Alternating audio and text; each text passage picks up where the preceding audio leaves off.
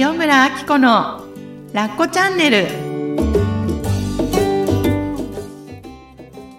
こんにちは塩村あき子ですこんにちは、深見和代です。かずちゃん今日もよろしくお願いします。はいはい。今日もですね、はいポッドキャストにいただいているメッセージをはい読んでいきたいと思いますので、はいんよろしくお願いします。よろしくお願いしますはい。ではですね、ゆかりさんからいただいたメッセージを読ませていただきます。はい高齢出産後、うん二人目が欲しいとなかなか思えませんでした。うん息子は弟を欲しがっている。うん叶えてあげたい。うんでも自信ない。うん欲しいのかわからない。うん超高齢になります。うんうん周りの目が気になる。うんアッコさんは周りの目が気になったりしますか？うんうんうん聞いてみたいです。とメッセージをいただいております。ありがとうございます、はい、ありがとうございます。いかがですか、アッコさん。はいうん。これなんですけど、うんそう、まずね、これはね、うんメルマガの方に実はいただいた質問だったんですね。はい。で、メルマガでこれお答えしようと思って書き始めたら、はいうんうんもういっぱい伝えたいことが出てきてしまって、なので、はいで、たまたま今日ね、収録だってということで、急はい遽もうこちらでうんお伝えしようかなと思っております。はい。で、そう、高齢出産後ね、うん。二人目を考えた時に、周りの目が気になる。気になる。気になりますよね。気になります私もはい、はい。気になるから、うん。この間、えっ、と、ポッドキャストでもね、うんうんはいえー、ちかげさんと6月に、えっ、と、トークショーをやった時に、ちかげさんが突突然この話題をぶっ込んできたんですけど、うんうんはいはいもう何を言うみたいな、ちょっとまだ私、ね、気になるからこそ、はいうんうんあの、ちょっとちょっと、うんうん今、その話題振っちゃいますか？みたいなうんうん感じでドキドキしたんですけど、はい。で、あのーあ、気になりますよね。うん脳内でうん。はい。常に自分突っ込み、あ、そうですね。うん、ちなみに、うんえっ、と、この、えっ、と、いただいたゆかりさんはね、はい。ご年齢は書かれてないんですけれども、はい。えっ、と、一人目のお子さんを高齢出産して、はい。で、二人目が欲しい、あの、弟が欲しいなって、息子くんが言ったことで、ちょっとこう、想像して見てる段階っていうことだったんですけど、はい。そうするとなると超高齢出産になるうん。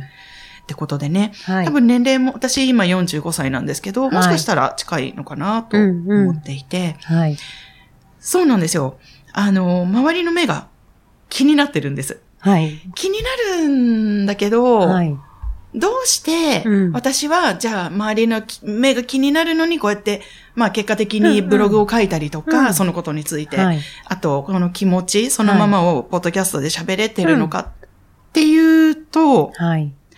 別に、この職業をしてるからってわけではないなと思ったんですね。はい。あの、まあ、たまたまこうね、カウンセラーというお仕事させていただいて、みんなの前で自分のことを話すっていうことがね、機会が多いじゃないですか。はい。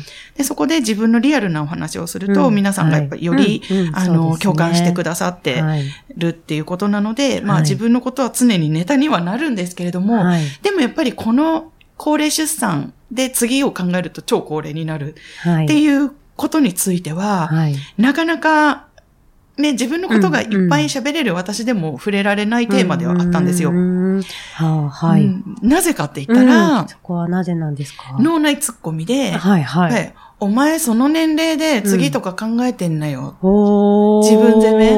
あとは、はい。今でこそんなヘトヘトに疲れていて、うん。まあね、子供がうん。弟、妹欲しがってるから、自分が会いたいからって言って、うん。そんな簡単に授かると思ってんのよとか、ほうやっぱりなんかすごく命を授かるってすごく、すごいことだし、はい。そんななんか簡単に思うなよみたいな自分ツッコミもあるし、うはい。もういろいろですようね。そう。けど、はい。なんていうのかな、どうしてじゃあこうやってアウトプット、はい。皆さんの耳、はい心に触れる形でアウトプットができるのかっていうと、はい。私の場合は周りの目は気になるんだけれども、はい。自分の気持ちがはっきりしてるからなんああ、はい。です。うん。私はこう思ってるっていうのがあるから、はい。言えるんだなと思ったんですね。うんうんうんで、このゆかりさんのメッセージを読ませていただくと、はい。えっとね、息子くんは弟を欲しがってる。で、叶えてあげたい。うん。でも、自信がないなって感じてる。はい。で、自分自身も欲しいのかわからないっていうところだと思うんですよね。はい。で、自分の気持ちがわからないからこそ、周りの目に負けちゃうというかなるほどんんそういうことないですか？そうんうんあります、ありますね。ねうんうん例えばこれは、あの、第二子の出産っていうテーマなんだけれども、はい。例えば、じゃあ、かずちゃんが歌手になりたいはいとしますよね。うんでも、お前やめとけって言われそうんうんうんううんだとしますよね。はい。でも、なりたいかどうか実はまだそこまで心が決まってないはい。としたら、はい。やっぱ旦那さんにうんんどう言われそうとか、うんうんうん。この年でとかね。そうそうそうそうそううんうんありますよね。娘ちゃんは、うんうんどんな顔するんだろうとかんうんうんその歌唱力でとかね。ありますよね。ね出て、何でもね、出てきちゃう。んんそうそうそう。あの、自分の気持ちがうんはっきりしてない段階では、はい。周りの声、うんうん。しかも妄想、先回りしうんうんうんて、自分が先にこう妄想する形うんうで、自分のことをこう責め始めるんですよ。うはい。だから、それはやっぱり、周りの目が気になるだろうなってうん思いました。ああ、なるほど、なるほど。ううんんうんうん。なので、はいゆかりさんは、はい。あのー、もう全然周りの目が気になってもうん。いいし、そうですね。自分の気持ちがわからないって、そのね、正直な気持ちを、このね、あのー、私にお便りをくださったっていうことで、アウトプットしてくださったってことは、うんはすごく、あの、ご自身にとっていいことだなと思ったんですよ。はい。気持ちがわからないって言えるっうて、んすごいことじゃないですか。うんそうですようね。ん。で、また自信がないなとか。うんだけど、叶えてあげたいな、息子、うん息子くんの思い。うんね。そんな中途半端なこと、思いを、うんはいまずこうやって言葉にできた。しかも他人、ま赤の他人がこうね、触れる、目に触れるようなところに言葉にできたっていうのは、きっはい。と、これをお便りをくださった後に、はい。ゆかりさんの中でうん何かこう気持ちがね、進んだりとか、ね気づきがあることがあったんじゃないかなってうん感じました。うんうん、そうですね。アウトプットしてみた後ってまた変わりますもんね。ねそうだよねんでね、もし、はい。できるようであれば、はい。その私にくださったお便りの内容そのままを、はい。ご主人うんと息子くんにうんうん話してみてほしいなって思います。うんうんううんん。まあ、もしかしたらね、話してるかもしれないですけれども、はい。あの、まあ、ラコチャンネル聞いてくださってる方は、はいなかなかこう、ご主人に思ってることが言えないうんうん妻も多かったりするので、まあ、はいこんな話にしてみるんですけれども、うんあの、本当ねえねえとか言って、うん。ご飯ね、一緒に食べてる時に、息子くんが、うんなんか弟が欲しいとかって言ってるのね、聞いたとか、うん旦那さんに。いいですね。知ってる？とか。えーなんか、えーなんか叶えてあげたいなとか思うんだけど、うんでもなんかやっぱさ、今さ、結構ヘトヘトじゃん、みたいな。自信ないよね、みたいな。で、ね、授かるとしても、じゃあ、どうしていったらいいかなとかさ、うん。その具体的に行動に移す、移さないとかじゃなくても、ね。ちょっとじゃあ基礎基礎体温ぐらいまた測ってみようかなとか、うんうん。あ排卵検査薬買ってみようかなとか、うんうん。なんか、こう、ご主人にそのありのままを話すことによって、はい。なんか選択肢というかね、うん。自分が狭い箱の中に入っていた状態から、はい。また広がっていくんじゃないかなと思うですよね。そうですね。そうそうそう。うん。ご主人から何が返ってくるかもわかんないですからね。ねそうだよね。ん。そうそう。で、例えば、ご主人からね、うん。言われたことで、え、お前、まだそんなこと考えてんの？とかうん。言われるかもしれないし、はい。なるほど、うんちょっと考えてみちゃおうか、うんかもしれないし、うん。で、その時に、旦那さんの言葉を聞いて、自分の心がどう反応するか。そうそうそうそう、本当そう思います。ねうん。そこに答えがね、そうありますよそこにね。本音が隠れてるんですよ。例えばね、いイラッとしたら、うんうんえ、イラッとするってことは、うん私、なんて言ってもらったらうんうん嬉しかったんだろう。そうそう。協力するよとかね。ねなんか、うん二人目頑張っちゃう、うんとかって言って欲しかったんだな。うんあ、私、自信ないけど実はうん第二子に会いたいと思ってるんだとかね。はい。いろんなところにヒントが散りばめられてるんですよね。で、一番大切だなと思ったのは、はい。そのご主人が反対意見を持ってるのか、うん。賛同してくれるのか、うん。もうその結果云々よりうんも、この会話をすることによって、うんうん夫婦の絆が深まっていく。はい。うん。そんなことを思ってたんだとか、うんそこを心配してたのかとうんかね。うんえーなんかどんな風に広がっていくかな、この、ねえ。この話、この今書いていただいたメッセージを共有できるということがすごうんくすごく深いことだなって思いますよ本当ねに。そう思いねます。本当にね。本当にそう思います。うん。え、ちなみにアッコさんは、うんえっと、こう、カピバラさんとはどんな風に共有してるんですか？恥ずかしいんですけど、ええ来た。いや、これは、ねえ、えっと、はいどんな風に共有されてるんですか？そうですよね。うんうんいや、あの、ちょっと今それで思い出したエピソードがあって、はい。つい最近なんですけど、はいあの、ちょ居酒屋にね、あうんうんの、ご飯食べに行ったんですよ。はい公園に週末遊びに行って家族で。はいうんうん。で、えっ、と、居酒屋さんに行った時に、はいコラッコが寝ちゃったんですよ。もう疲れてコロって。うんうん昼寝しなかったからね、うんその日は。うん。で、あ、寝ちゃったなーって、もうこの寝顔がすごい可愛いなーって思ってたら、はい。そうだ、コラッコこんなこと言ってたんだようんうんってちょっと思い出して旦那さんに伝えたことがあって、はい。あのー保育園の帰りに、はいもうその日は時間がなかったから、はいお寿司屋さんに行きたいって言われたから回転寿司に行ったんですよ。はい。たら、そこでね、コラッコが言うんです。ねえねえママ、うん。赤ちゃん欲しい？って。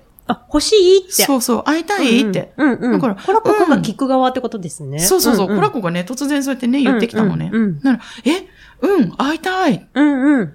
本当、うんじゃあね、ママね、うん怒っちゃダメだよ。赤ちゃんがいなくなっちゃうからね。って言ってきて、へーって言って。まあなんか、よく絵本とかでもね、書いてあるから、まあそんなことを言ってんのかな、みたいな感じはいでちょっと付き合ってたんですよ。うんうんで、あそっか、わかった。でもさ、ママ怒っちゃうんでどうしようとか言って。うんうんうんうんまあなんかちょっとそこいい、そこいい。うんうん。合わせながらね。うんうんたら、コラッコがね、うん。こう言うんですよ。うん。ママ、もしね、うん赤ちゃんにお腹に来て欲しかったら、うん公園のベンチに座って、うん。お空に話しかけるんだよ、とかって。えー。言ってきたのね。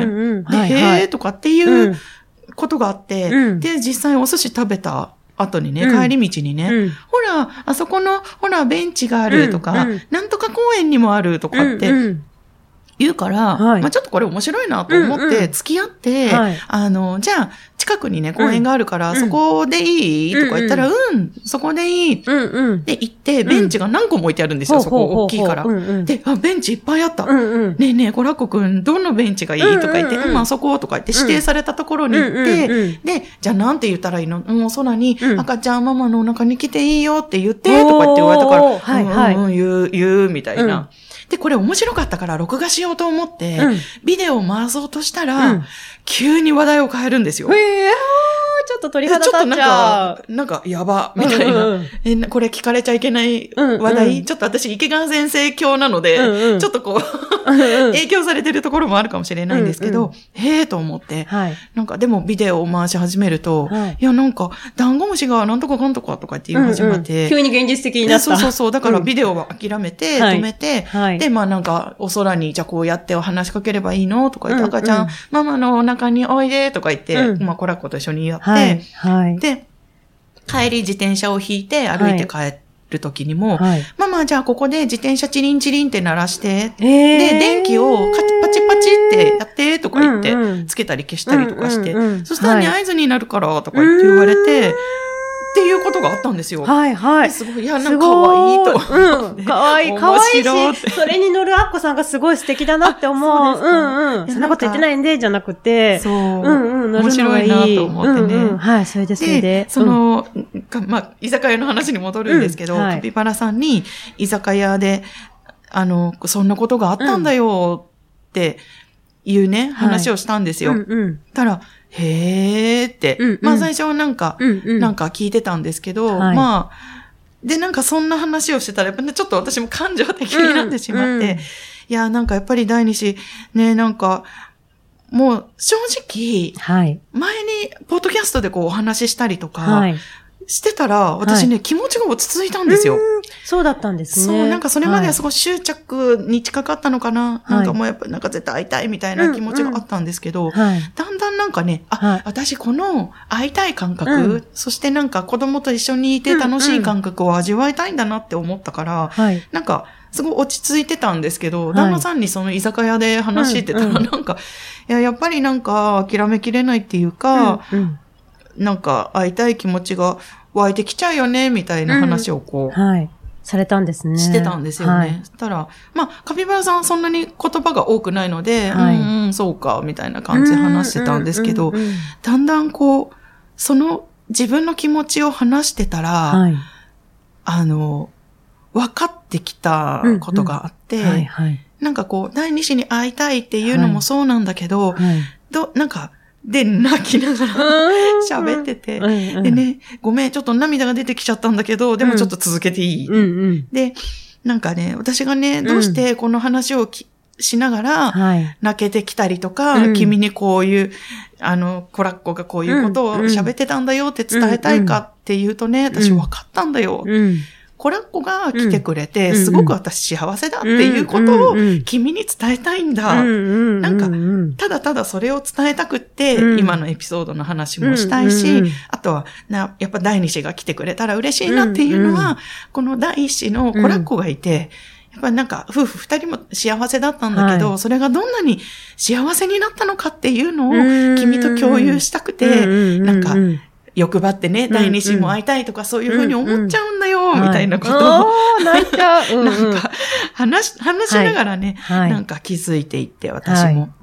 そしたら、カピバラさんすごい面白いかうんらうん、そう、か、うん。君は幸せだったんだねっていう、そういう、何、まとめに持っていくのかなって私は思ってたら、はい。カピバラさんは、そううか、じゃあ、お肉食べようとか言って、タンパク質が大事だとか言って、で、その、もつ鍋屋さんだったんですけど、お肉追加して、そしたら一人前頼んだのにすっごい大量に来て、店員さんにちょっと多くないですか？とか言って、あ、うちは一人前この量なんですよとか言いながら。なんかもうすっごい面白くて、あ、なんかそ、そこでも、うんなんていうのかな。まあ彼は私の気持ちを受け止めるっていうのはすごく下手っぴで不器用なんだけど、うんうんうんうんでも彼なりに私の願いをそうやって叶えようとか、うんうんうん。あの、私が幸せって思ってる道にね、もっと連れて行こうって思ってくれてるのかなっていうのが ありまして、で、カピバラさんにとって食事が愛情なんですね、きっとね。そう、でも本当そうなんです。ね、きっとね、お腹いっぱいに美味しいもの、目の前の美味しいものを食べることが愛情なんですよそうね。そうそう。でね、お肉、タンパク質と。お肉取ろうってなるってことですよね。そうそう、そこのね、機能も上げとこうじゃないですけど。そうですね。あ、でもそう言われてみれば、うん。カピバラさんのお母さんね、ん。義理のお母さんは、うん。やっぱ、あの、子供たちに、うん。子供たちだけじゃないね、人の胃袋を満たしてあげることがすごい愛情表現なんですよ。もうちっちゃい頃から。うんうん。だから、彼もその愛情をね、うんすごいし、うん一心に受けて育っていて、はい。彼が、コラッコにね、あの、うん。朝ごはん作ってくれるんですけど、うんうんそれもね、やっぱなんか、あお母さんからもらった愛情なんだなって思いながら、うんそう見ていて、はいで、まさか私もそこでその愛情をもらってたんだなっていうことに今、かずちゃんのおかげで気がつきました。タンパク質いっぱいになりましたね。プルプルになりましたね。なもつ鍋ですもんね。はいそうですそうですよかったよかった。さらに輝くってことですね。そうですね。そう。だからね、あの、もちろん結果が出ればうん。いいじゃないですか。でね。うん。私たちこう、何、物質社会というかね、うんうん。あの、こう、地球上でね、生きてるってことは、やっぱりなんか結果が出ることは素晴らしいみたいな価値観があるんですけど、で、うん。もちろん私もそう思っうん。ているうん。しまうところもあるんだけれどうも、ん。なんかこの、子供トーク、はい。第二子トークによって、すっごくなんか心を豊かにしてもらってるなっていうのもあるし、うんなんかちょっと不思議、ちょっと変な話なんですけれども、はい。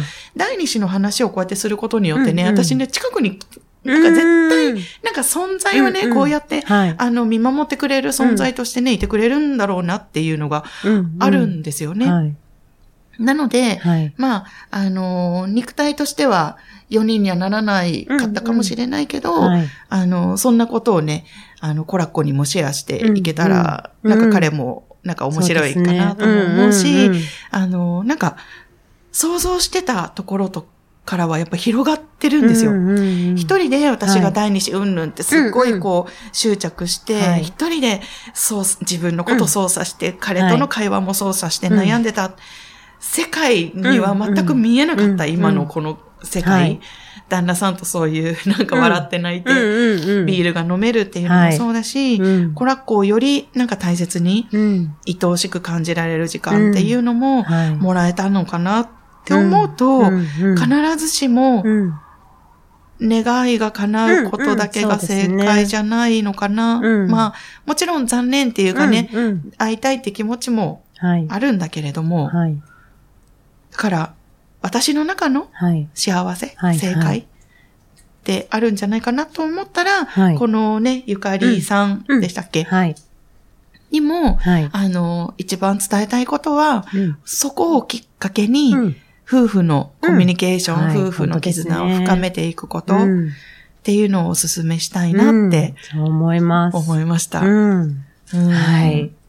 本当に。うんうん。なんか、自分を責めない。それでね。うん。うん。うん、うん、うん。なんか、願いを叶えてあげられないじゃないですか。うんあ、そうそうそう。うんこれも話しとこうと思ったのが、はい。まあ、その、自分のありのままの気持ちを旦那さんに喋る、子はい供に喋るっていうことは、はい。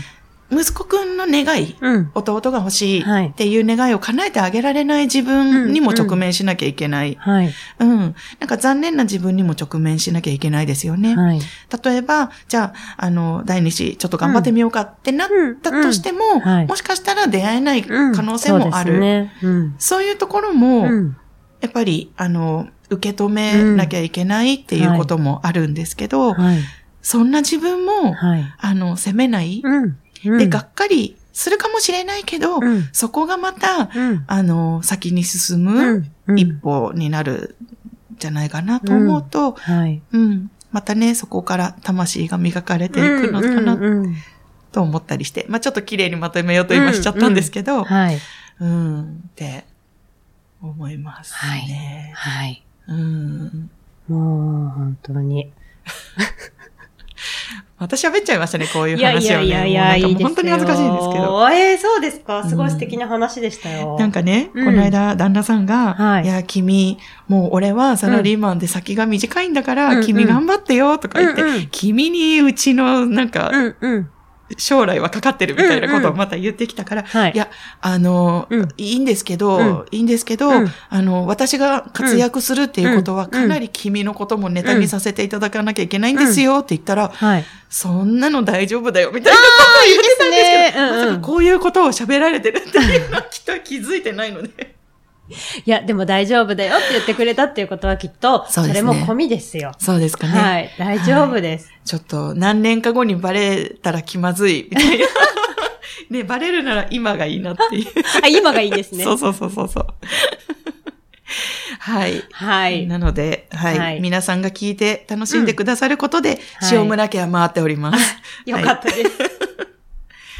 はい。はい。という感じですかね、ゆかりさん。ゆかりさん、ありがとうございあます。りがとうございました。ね、うん私思いましたけど、二人目が欲しいかもっていう選択肢があることが本当に今の育児が楽しいんだろうなって思いましたよ。私はもう選択肢が二人目ないって思ってたので、うん大変すぎて、二人目なんて埋めないみたいな、もう鼻からそういう感じでしたから、そうかそうかそうそうそう。だから、娘が赤ちゃんとかって言ったとしても、うんもうママごめんね、もう精一杯みたいな気持ちでいっぱいだったので、うんそそそこの選択肢があるっていうことは、うんまあ本当に今ね、多分、んあの、大変ね、やっぱちっちゃい子とかいらっしゃると大変だと思うけど、うんうんそこの時間をさらにうん作りたいってことじゃないですか。うんうんね、それ本当になんか素晴らしいなと思っていつも思ってなるほ聞いています。ど。うん。